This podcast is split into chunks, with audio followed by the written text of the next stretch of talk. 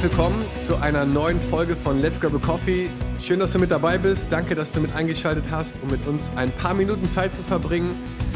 Wir freuen uns jedes Mal aufs Neue, ins Gespräch zu kommen zu verschiedenen Themen rund um Glaube, Kirche, Kultur und unser Ziel ist es, voneinander zu lernen. Wir wollen besser werden als Leiter, ähm, als Nachfolger von Jesus. Wir wollen uns inspirieren lassen und ich bin total gespannt auf die heutige Folge. Äh, es ist ein Thema, was wir so noch nie hatten. Und ich freue mich riesig, jetzt gleich Eduard vorstellen zu dürfen, ähm, weil wir in ein Thema eintauchen wollen, was uns alle betrifft, ähm, aber was ja immer wieder auch vielleicht durch den Alltag und das, was wir erleben, vielleicht mehr so in den Hintergrund rückt. Und wir wollen wirklich diese Folge nutzen, um zu sagen, hey, es ist ein zentrales Thema unserer Nachfolge, weil wir als Christen weltweit gemeinsam unterwegs sind. Und danke, Eduard, dass du heute hier bist. Danke, dass du dir die Zeit nimmst, mhm. ähm, einfach mit uns einzutauchen. Und vielleicht ähm, sagst du uns ein paar Worte zu dir, bevor wir in den AVC springen und deine Arbeit. Aber einfach, mhm. wo kommst du her? Wo bist mhm. du aufgewachsen? Ja, danke für die Einladung. Bin gerne gekommen. Ich bin äh, 42 Jahre alt, verheiratet, dieses Jahr 20 Jahre. Come on ähm, drei Kinder, wir haben drei Söhne gemeinsam. Genau, geboren bin ich in Usbekistan, mhm.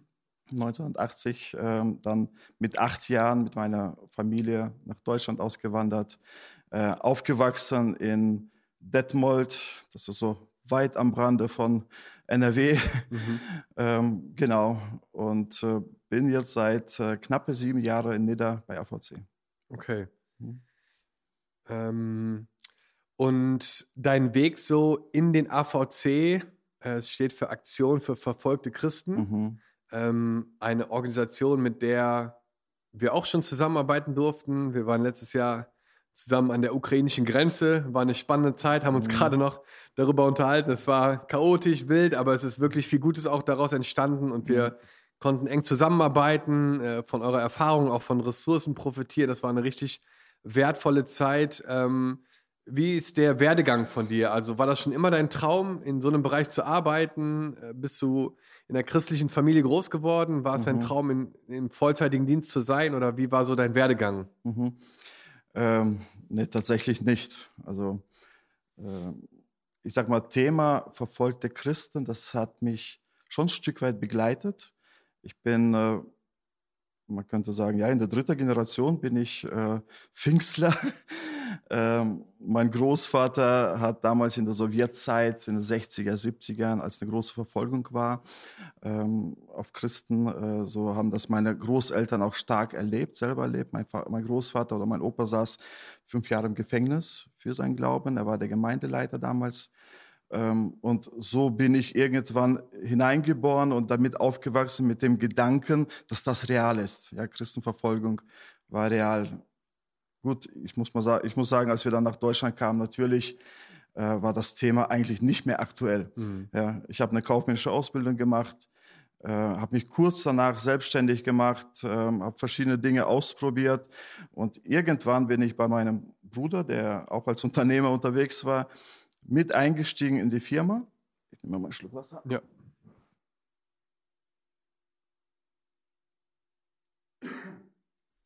Und habe über zehn Jahre ähm, im Bereich äh, Bauträger gearbeitet. Mhm.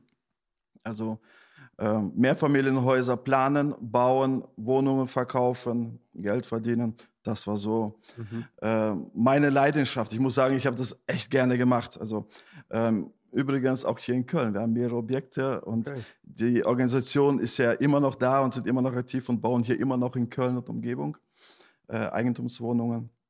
Aber irgendwann kam so ein Moment in meinem Leben, ähm, das wird wahrscheinlich so 2009, 2010 sein, äh, wo ich einfach auch Gott gefragt habe, ist das alles? Ja, ich bin jetzt 30 Jahre alt, oder damals war ich 30 Jahre alt, und sage, hey, äh, es macht mir Spaß, was ich jetzt mache, aber ist es dein Plan für mein Leben? Und ich habe wirklich ganz konkret gefragt und irgendwann auch ganz stark gespürt, hey, das, was du jetzt machst, ist eigentlich nicht mein Plan für dein Leben. Und nicht nur als Gedanke, sondern es hat mich verfolgt mhm. über Monate, über Jahre. Es hat mich echt verfolgt. Ich habe äh, immer wieder stand ich im Gebet und sage, Herr, ich spüre, dass das deine Stimme ist. Aber ganz ehrlich, ich habe ja eine Verantwortung, ich habe eine Familie, ich habe Kinder, ich kann doch jetzt den Job nicht hinschmeißen, was mache ich dann? Mhm. Ja, aber es war sehr intensiv über eine längere Zeit, so dass irgendwann der Moment kam, dass ich dann einfach auch gesagt habe, Herr, ähm, wenn ich was verändern soll, dann möchte ich, dass es von dir ausgeht, weil ich, ich bin nicht so mutig. Also wirklich Glaubensschritte zu, äh, äh Entscheidungen zu treffen, Glaubensschritte zu gehen, mhm. Job kündigen. Und äh, ich habe ja schon gesagt, ich habe den Job echt gerne gemacht. Also es hat mir total Freude gemacht. Und dann kam schon so der Moment, wo das Unternehmen, ich sag mal, so gewachsen ist, dass man mittlerweile auch gutes Geld verdient hat. Ne? Äh, darauf hat man ja lange hingearbeitet. Mhm. ähm, und dann hat der Herr etwas getan. Also als ich wirklich gesagt habe, Herr, ich möchte, dass du was tust in meinem Leben, dann kam der Herr in mein Leben und praktisch drei Monate später bin ich krank geworden. Ich habe mit 34 einen Herzinfarkt bekommen. Und äh, in dem ganzen Stress, in dem ganzen Trudel, in der Gemeinde, ich, ich war ja auch in der Gemeinde involviert, aber auf den, auf der, in der Firma, also im Job und so weiter, auf einmal kam so eine Ruhe rein. Ja? Äh, und nach der Aussage des äh, Oberarztes, hey, äh, du weißt, zwei Drittel in diesem Status überleben es nicht. also du hast echt Glück gehabt. Mhm. Und da habe ich nur gesagt, hey, ich danke dir, ich, ich habe ich hab verstanden. Das ist dein Reden. Und das war so der Schritt, mhm. wo ich dann wirklich auch angefangen habe zu suchen, okay, wo will der Herr mich gebrauchen? Äh, um es kurz zu machen, äh, ich, AVC kannte ich schon immer. Äh, den Waldemar Sadische Gründer, einer der Gründer von AVC, äh, hatte ich dann persönlich irgendwann mal kennengelernt. Und äh, irgendwann waren wir auf ein, irgendwo eine Veranstaltung und dann sprach er mir so, mich so an und sagt, hey, äh, unser stellvertretender Leiter geht in Rente, hättest du nicht Bock, dich zu bewerben? Ich ganz spontan, nein. Ich bin eigentlich gut versorgt. Ähm, und er sagt so, ja, du bete mal drüber. Ne? So.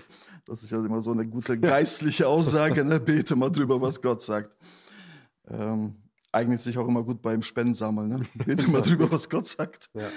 Äh, auf jeden Fall hat es dann einfach dazu geführt, ich habe wirklich mit meiner Frau, wir haben mehrere Monate uns zurückgezogen, wir haben gebetet, wir haben Gott gefragt und gespürt, dass Gott sagt, ja, mach das. Wir sind losgezogen, also es hat dazu geführt, wir haben in Detmold unsere Zelt abgebaut, unser Haus verkauft und und und sind nach Nieder umgezogen. Äh, als stellvertretender Leiter angefangen 2016, 2019 ist dann unser Leiter, der Pavel Sturz, in Rente gegangen und so wurde ich dann gewählt als sein Nachfolger. Okay. Für die, die den AVC nicht kennen, was ist so mhm. der AVC in der kurzen Zusammenfassung? Mhm. AVC, ich fange mal mit dem Alter an, 51 Jahre alt. Mhm 72 gegründet aus der Situation heraus, äh, man braucht eine Organisation, um zu demonstrieren, dass die verfolgten Christen in den Ostländern freigelassen werden. Mhm. Äh, die Demo fand auch hier in Köln damals statt. Äh, und da bräuchte man eine Organisation. So ist AVC damals gegründet, okay. eigentlich nur für die Veranstaltung. Okay. Äh, wow. Aber man hat gemerkt, okay, da ist was passiert, Gott hat gewirkt, die Arbeit ist weitergegangen. Und äh, über die 50 Jahre AVC ist in drei Bereichen, also äh, ja, so drei Schwerpunkte unterwegs. Äh, als erster Punkt äh, verfolgten Christen beistehen, zweiter Punkt Notleidende helfen, das mhm. heißt äh, soziale Arbeiten, Schul, also Schulen, äh, Kinderheime, äh, Katastrophenhilfe und so weiter. Das ist so der zweite Schwerpunkt und dritter Schwerpunkt und eigentlich der wichtigste, Jesus bekannt machen. Mhm. Das ist unser Auftrag. Ja. Und das macht ihr. Äh, ich habe ein bisschen recherchiert im Internet. Ihr macht das äh, nicht nur im kleinen Stil, sondern mittlerweile passieren da richtig viele große Sachen. Ich habe äh, mal so ein paar Zahlen aus dem Internet mir rausgesucht. Ihr habt, ähm, das waren jetzt die, Zahlen aus dem Jahr 2021, mhm. äh, knapp 240.000 Bibeln verteilt, mhm. fast 12.000 Schulkinder in Schulen äh, mit begleitet und ihnen geholfen, einfach in Schulbildung zu kommen. Ähm, über 4000 Kindern auch Weihnachtsgeschenke gemacht, mhm. 1300 Tonnen Hilfsgüter und ihr seid in 64 Ländern aktiv gerade. Ich weiß, ne, ob das noch aktuell ist, aber so. Es sind noch welche dazugekommen. Es sind noch welche ja. dazugekommen, ja. Also mhm. es ist schon eine richtig große Organisation jetzt geworden, oder? Mhm. Wie, wie, ja. wie erlebst du das, so diesen Wachstum dann auch da drin oder diese, ja. die Not, die vielleicht mehr wird oder wird sie mehr? Hast du das Gefühl, es wird mehr oder es wird, es wird weniger an Bedürfnissen? Gut, ich meine, die Bibel sagt ja, in den letzten Tagen werden viele Katastrophen kommen, Kriege mhm. und so weiter, und da leben wir mittendrin. Ähm, tatsächlich glaube ich, dass ein Missionswerk oder eine Arbeit, ein Missionswerk, das ist auch ein Auftrag. Ähm, und mein Gebet oder auch unser Gebet ist immer, Herr, wir wollen dort sein, wo du sein willst, wir wollen dort hingehen, wo du uns hinsendest. Äh, unser Problem ist aber oft, dass die Arbeit, die dann irgendwo angefangen hat äh, oder angefangen wurde, die ist dann so nachhaltig, dass wir sie nicht sagen, zwei Jahre später, Schluss aus, wir gehen nach Hause. Mhm. Äh, und das ist einerseits ein Problem, aber andererseits, äh, ich denke mal, auch die Nachhaltigkeit und die Versorgung, die wir auch erleben für diese Projekte, glaube ich, dass es mhm. auch durch, ja, durch, durch unsere Spende auch bestätigt wird, dass es notwendig ist. Also die Arbeit äh, weltweit, also in über 60 Ländern, wo wir unterwegs sind, äh, unser Schwerpunkt ist eigentlich, wo wir sagen, in den Ländern, wo Verfolgung ist, in den Ländern, wo äh, Armut ist, also so äh, Notleidende, äh, da wollen wir eigentlich uns mehr investieren und natürlich mit dem Auftrag, das Evangelium zu bringen. Mhm. Ja, natürlich ist es wichtig, dass die Menschen versorgt werden. Ja, also Klar, Kleidung, Essen, ja, das, das, das sagt uns ja auch die Bibel. Natürlich ist es wichtig, aber wenn sie fürs ewige Leben nichts empfangen, äh, dann denke ich immer, du, da gibt es gute Organisationen, äh, die nicht biblisch unterwegs ist, die viel größer sind und viel mehr Ressourcen haben. Mhm. Gott segne sie, sollen es mhm. machen. Wir wollen dahin gehen, damit die Menschen das Evangelium hören. Ja, wir wollen hingehen in diesen Ländern. Das ist so einer der Schwerpunkte, dass wir versuchen, eigentlich überall mit reinzubringen. Und das, das heißt, ihr gründet auch Gemeinden dann ganz praktisch oder Kirchen? Als Teil ähm, von dem, was ihr macht? Wenn ihr sagt, wir wollen die mit dem Evangelium erreichen, das hört ja dann nicht auf bei einer Predigt wahrscheinlich, ne, sondern es geht ja schon dann ja. auch in eine Jüngerschaft oder in eine Nachfolge. Ja. Ähm, also das ist oft die Folge daraus. Ähm, aber ähm, wir schreiben uns das eigentlich auch auf die Fahne und sagen, das soll nicht die Folge sein, sondern das soll das Ziel sein, mhm. dass eine Gemeinde entsteht.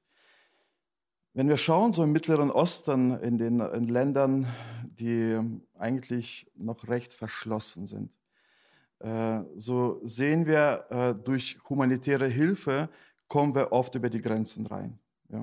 Wir gehen da nicht hinein und sagen, wir als AVC stehen verfolgten Christen bei und mhm. jetzt gehen wir nach Iran.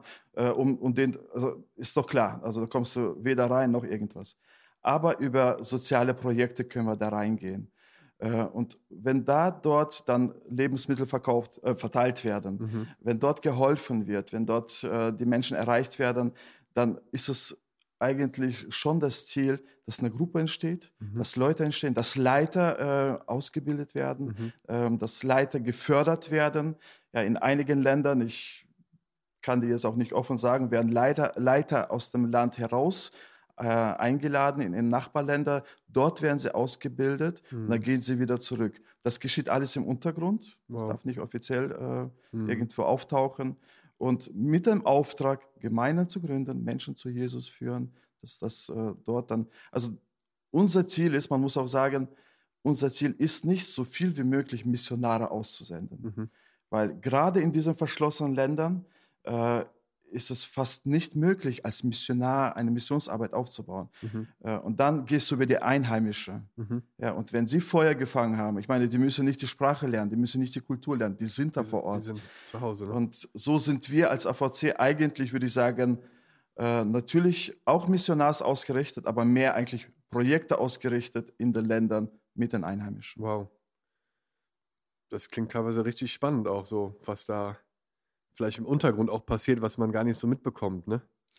Also der Herr macht echt große Dinge. Ich erlebe das fast täglich äh, über, die, äh, über unsere Kontaktpersonen und so weiter, äh, wo immer wieder neue Punkte, also neue Stellen entstehen und, und, und. Manchmal ist es gar nicht aufzuhalten. Hm. Ich, wir hatten vorher im Gespräch, habe ich das kurz erwähnt, ich war vor zwei Wochen in Sibirien und äh, so konnten wir einige Konferenzen mit unseren ehemaligen AVC-Gemeinden, die wir mal gegründet haben, aber mittlerweile sind sie selbstständig. Äh, die haben selber, äh, sag mal, viele Gemeinden gegründet, die haben selber Leiter ausgebildet und, und, und.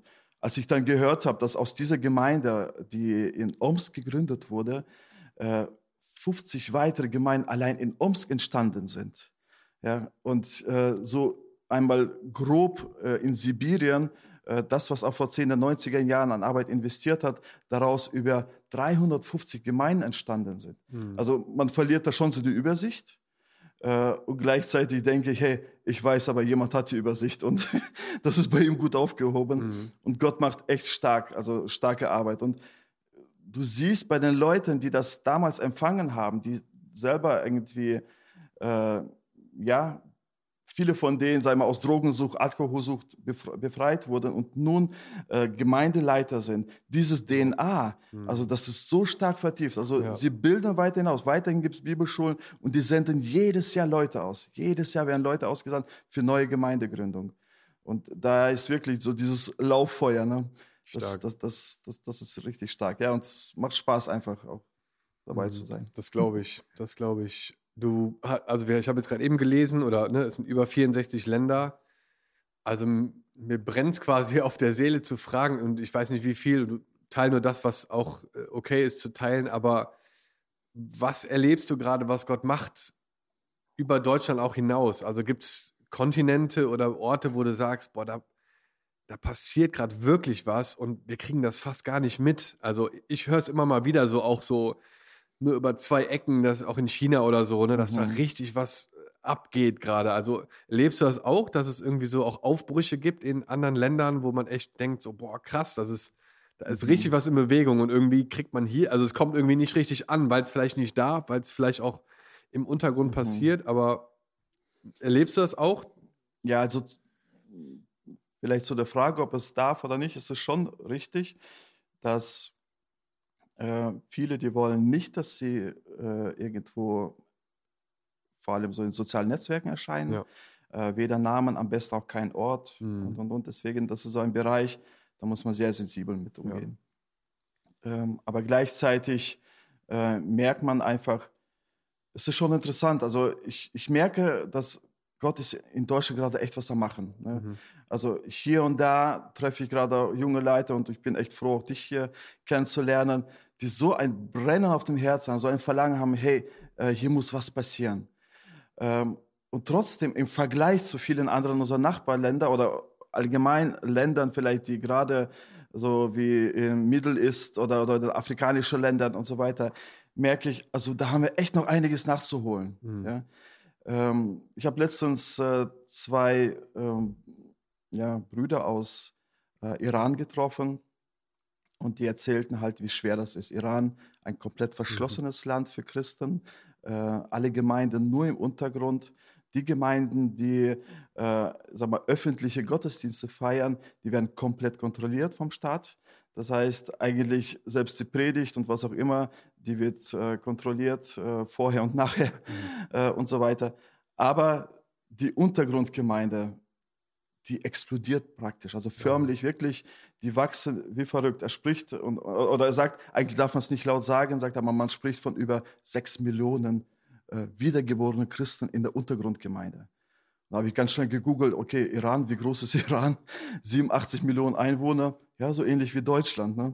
Äh, über 6 Millionen Christen im Untergrund. Und, und das wächst und wächst und wächst. Und die sagen, hey, wenn irgendwann die Regierungswechsel kommt, ja, wenn das irgendwann mal wieder offiziell erlaubt ist, Gottesdienst zu feiern, äh, wir glauben, also das wird wirklich nochmal explodieren.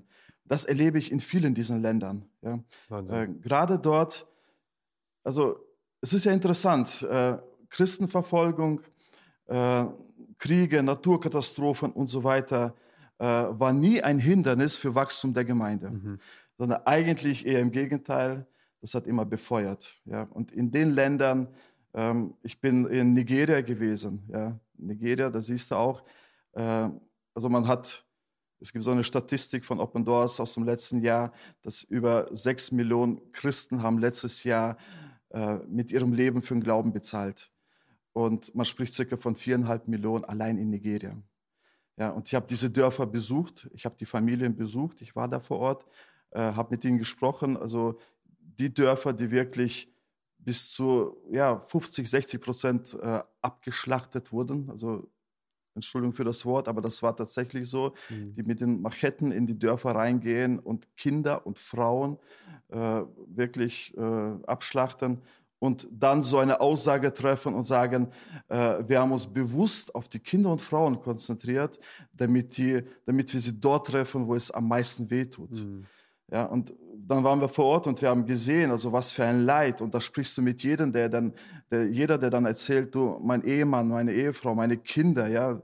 Ich erinnere mich an einen Vater, der von seinem 17-jährigen Sohn erzählte, vor seinen Augen, äh, ja, mit so einer Machete der Kopf abgeschlagen wurde. Ne? Also das, sag mal, das will man gar nicht in den Mund nehmen, solche Worte. Äh, aber das, das ist Realität. Und das erleben wir gerade. Und gleichzeitig, gleichzeitig ist so ein Hunger da, mhm. so ein Verlangen. Und wenn die erzählen ihre Zeugnisse, wenn die erzählen, was sie erlebt haben, was, was, was sie an Verluste erlebt haben und gleichzeitig sagen, unser einziger Trost ist bei Gott. Mhm. Hey, das ist mehr als irgendwie eine Aussage. Ne? Ja. Das, das, ist, das, ist, das ist das Leben. Mhm. Wow. Ja, das sind bewegende und echt Dinge, die man sich fast gar nicht vorstellen kann. Ne? Also unvorstellbar teilweise, was Leute auch erleben, was sie erleben müssen und wie standhaft sie trotzdem bleiben und wie sie im Glauben auch festhalten. Ne? Also ich finde das schwer äh, nachvollziehen zu können, ne? was das bedeutet. Aber ich kann mich daran erinnern, als wir letztes Jahr an die ukrainische Grenze gefahren sind und ich sollte eigentlich nur mitfahren, um, um meinen Regionalleiter zu begleiten für einen Tag, weil er sich selber ein Bild machen wollte vor Ort. Damals war es ja auch noch so Anfang März, da waren ganz viele mhm. verschiedene Infos, mhm. die kamen. Keiner wusste genau, was geht da eigentlich ab, was passiert da. Wir sind da hingefahren zur Grenze 20.000 Leute am Tag über die Grenze von der Ukraine nach Polen und wir sollten am nächsten Tag wieder zurückfliegen. Und ich saß halt abends im Hotelzimmer und ich hatte so einen Moment, wo ich einfach gemerkt habe, so, und das war, ich, ich kann das gar nicht in Worte fassen, aber es war so ein Gefühl von so, hey, das sind unsere Kinder hier. Mhm. Ich, ich auch wenn es nicht meine persönlichen Kinder sind, aber die mhm. Kids, die wir dann da, also gerade Kinder, ich weiß auch nicht warum, vielleicht weil ich drei kleine Kinder habe und das irgendwie meine Welt auch gerade ist, so ja. ne, mit Kindern zu sein.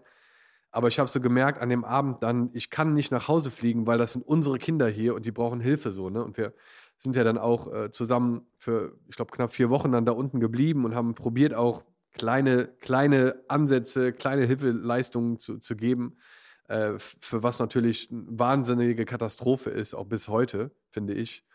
Ähm, aber ich würde gerne den Bogen schlagen zu Kirchen, Pastoren, Leiter, die jetzt gerade in Deutschland leben ähm, und einfach dieses Herz auch oder diese Bewegung oder dieses Bewegtsein in deinem Herzen für verfolgte Christen, für Menschen, ne, wo man, das war nur ein kurzer Moment, aber ich habe wirklich gedacht, ja, das sind, das sind meine Kids so, wir können hier nicht fahren.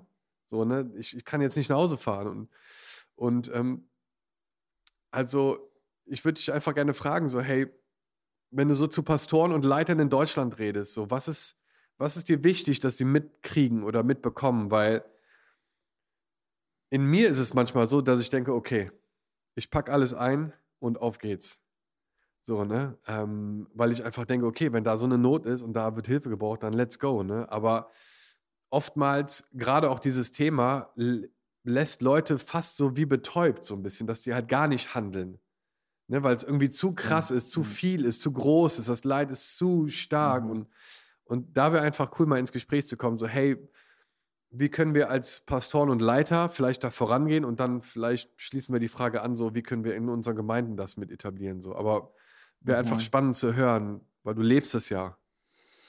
Ähm, Gut, ich denke mal, wenn alle Pastoren losziehen, ähm, muss ja jemand noch die Gemeinde hier verurteilen. Ja.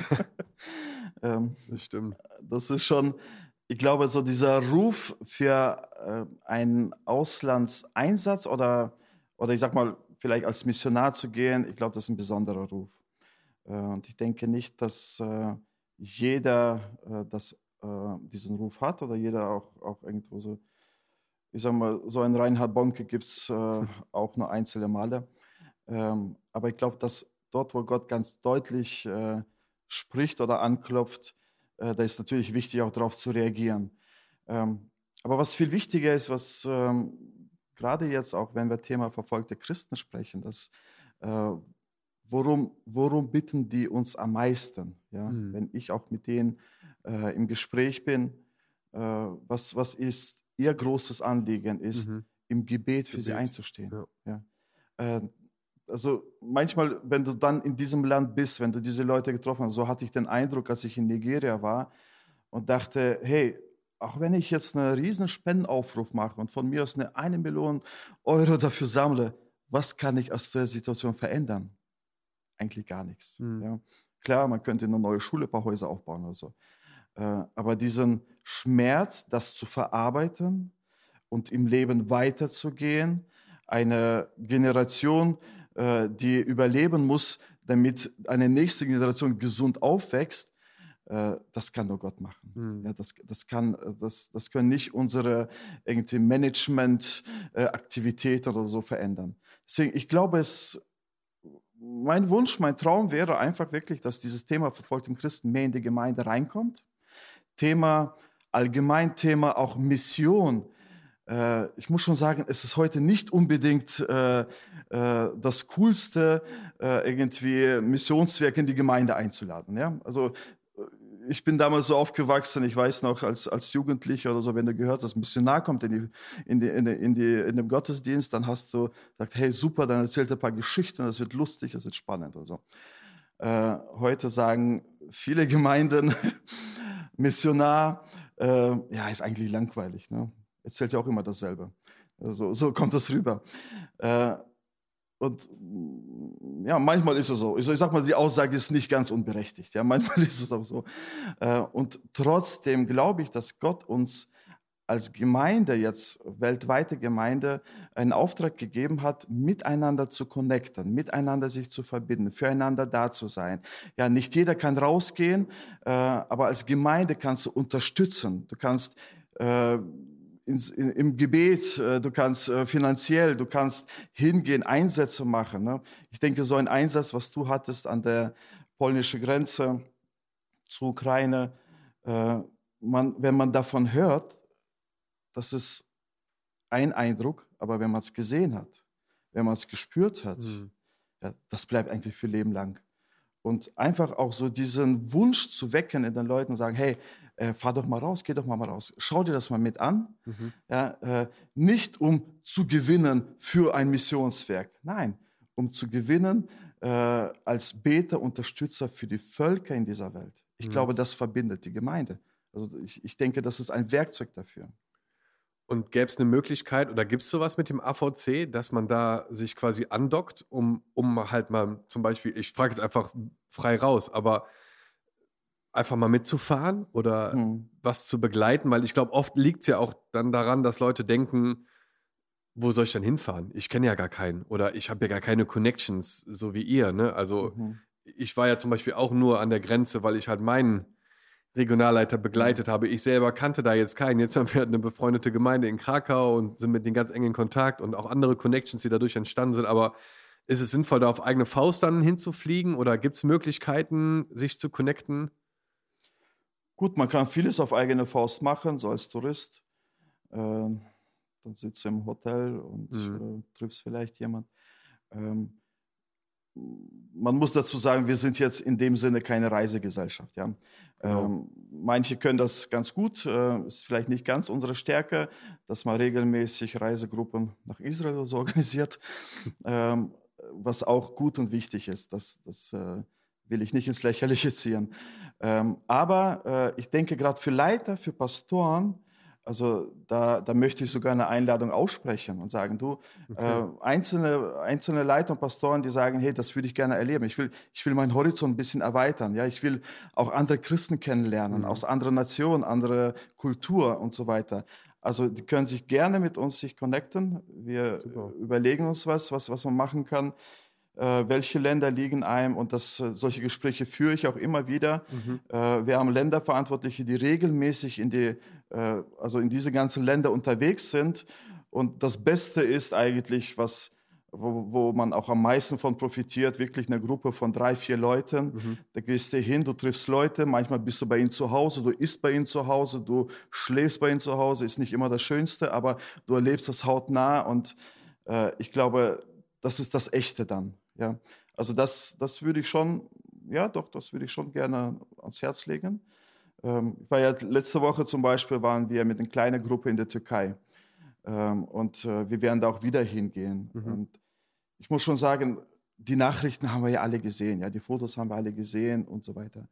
Aber wenn du dort halt durch die Straßen fährst, ne, zum Beispiel in dieser alten biblischen Stadt Antiochia, mhm. ähm, fast 400.000 Einwohner, wenn du dort durch die Straßen fährst und es ist kein einziges Haus heilig geblieben. Die, die Stadt ist zerstört, komplett. Also es ist eine Großstadt, die ist komplett zerstört. Äh, und du siehst irgendwelche hoffnungslose Menschen dort laufen, die dann an irgendwelchen Zelten am Straßenrand leben und, und, und. Also das, das, das hinterlässt einen Eindruck. Ja? Mhm. Du betest anders für die Menschen, du hast äh, irgendwie einen anderen Zugang zu den Menschen. Und ähm, ich, ich muss sagen, also Türkei war jetzt nie irgendwie so mein Lieblingsland oder so. Aber in dem Moment, ich habe so ein Herz für die Menschen mhm. bekommen. Also wirklich, in dem Moment hat das zu mir ganz klar gesprochen. Und ich denke, das kann für viele auch einfach wirklich diesen äh, Herzenshorizont erweitern. Also mhm. da bin ich, bin ich eigentlich ziemlich sicher von. Wow.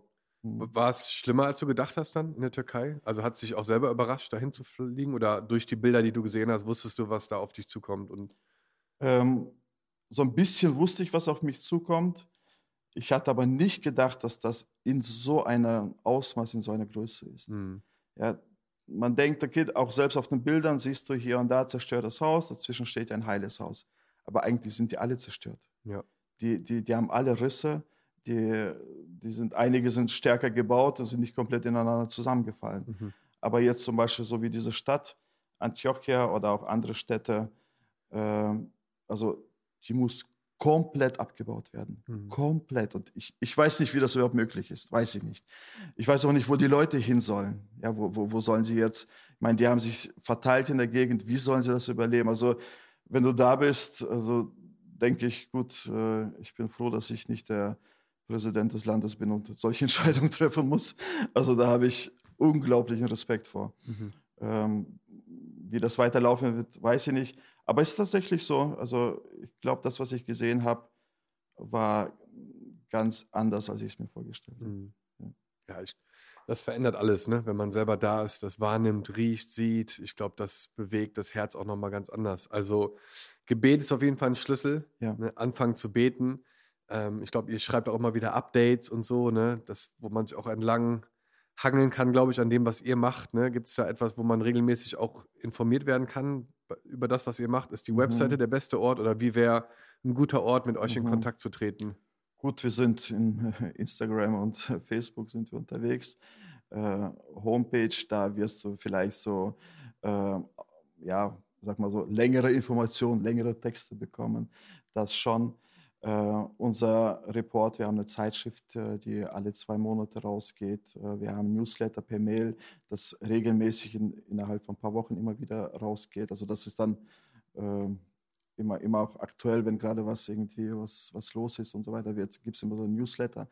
Also auf verschiedene Wege wollen wir ähm, die Leute mit hineinnehmen in, in die Thematik, was gerade passiert, und ja, uns dadurch auch zu verbinden. Mhm, super yes, das Angebot könnt ihr gerne wahrnehmen, glaube ich. Das ist richtig cool. Wir profitieren auch davon. Ähm, vielleicht ein abschließender Gedanken, Eduard. Ich glaube, du hättest noch richtig viele Stories und ganz viel, was du auch erlebt hast. Wir haben spannende Jahre hinter uns. Sie hat, glaube ich, uns alle ein bisschen durchgeschüttelt, ob Kirchenlandschaft, mhm. Christen oder auch gesellschaftlich.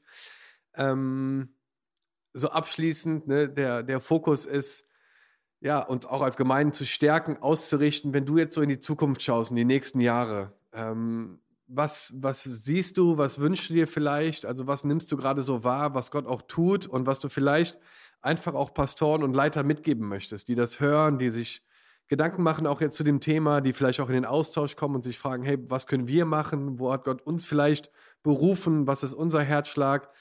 Was wären so Gedanken jetzt gerade so, Mhm. Ja, auch so mhm. in das, was vielleicht, in das, was du siehst, vielleicht so was in den nächsten Jahren noch ist und kommt. Mhm. Ähm, gut, in Zukunft schauen ist immer so eine Kunst, die, glaube ich, weniger oder wenige wer darüber verfügt.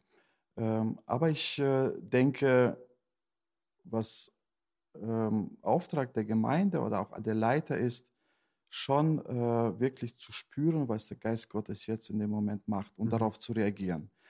Ähm, ich glaube, dass wir ähm, uns mehr darauf konzentrieren sollen, ähm, was wesentlich und entscheidend ist für das Reich Gottes. Mhm.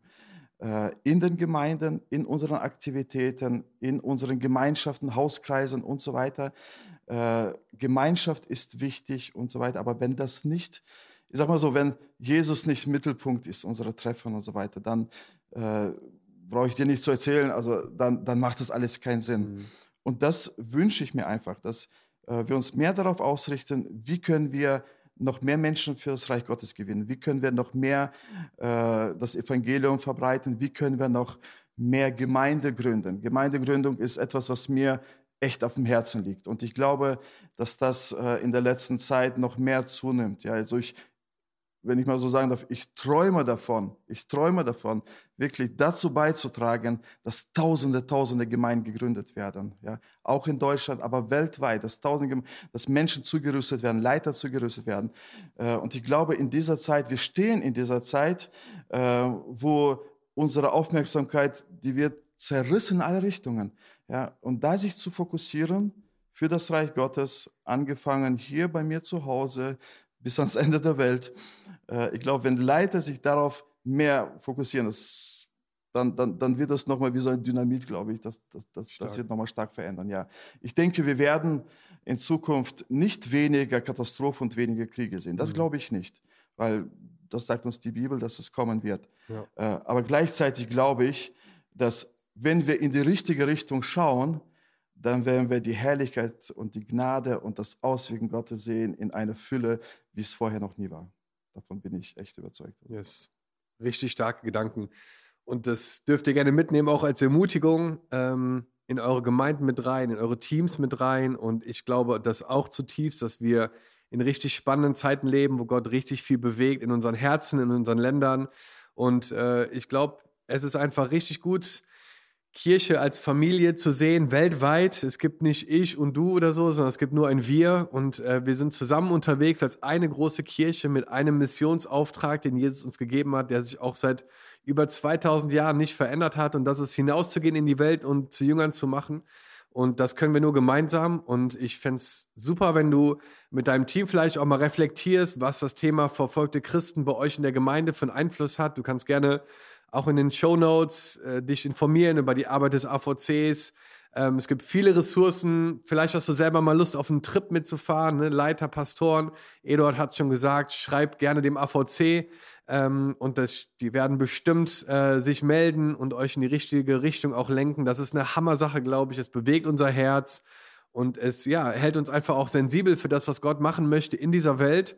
Und das ist Menschen zu begegnen, seine Reichweite aufzubauen. Und das ist genial, das zusammen zu machen als Kirchen in Deutschland und darüber hinaus. Vielen, vielen Dank, Eduard, äh, dass du uns so einen kleinen Einblick Sehr gegeben gerne. hast in deine Arbeit, in dein Herz auch. Richtig cool. Wir feuern euch an. Wir sind total begeistert von dem, was der AVC macht, was du machst, Dankeschön. was du trägst auch. Und äh, yes, wir freuen uns auf den nächsten Trip zusammen vielleicht irgendwann mal. Sehr gerne. Hätte ich richtig Lust drauf. Nach genau. Somalia. Yes. cool. Also Gottes Segen. Äh, bis zur nächsten Folge. Danke, dass ihr dabei wart. Und zu guter Letzt äh, möchte ich mich ganz herzlich bedanken bei Goodworks für die Produktion der heutigen Folge. Die sind der Hammer. Checkt sie gerne aus, wenn ihr irgendwie Fragen habt, auch in eurer Kirche zu dem, zum Thema Production, Technik, der ganze Bereich. Eine Hammerfirma, Hammerjungs, die euch da unterstützen wollen. Wir sind zusammen mit Ihnen unterwegs und sind begeistert davon. Check sie aus. In diesem Sinne, Gottes Segen und bis zum nächsten Mal.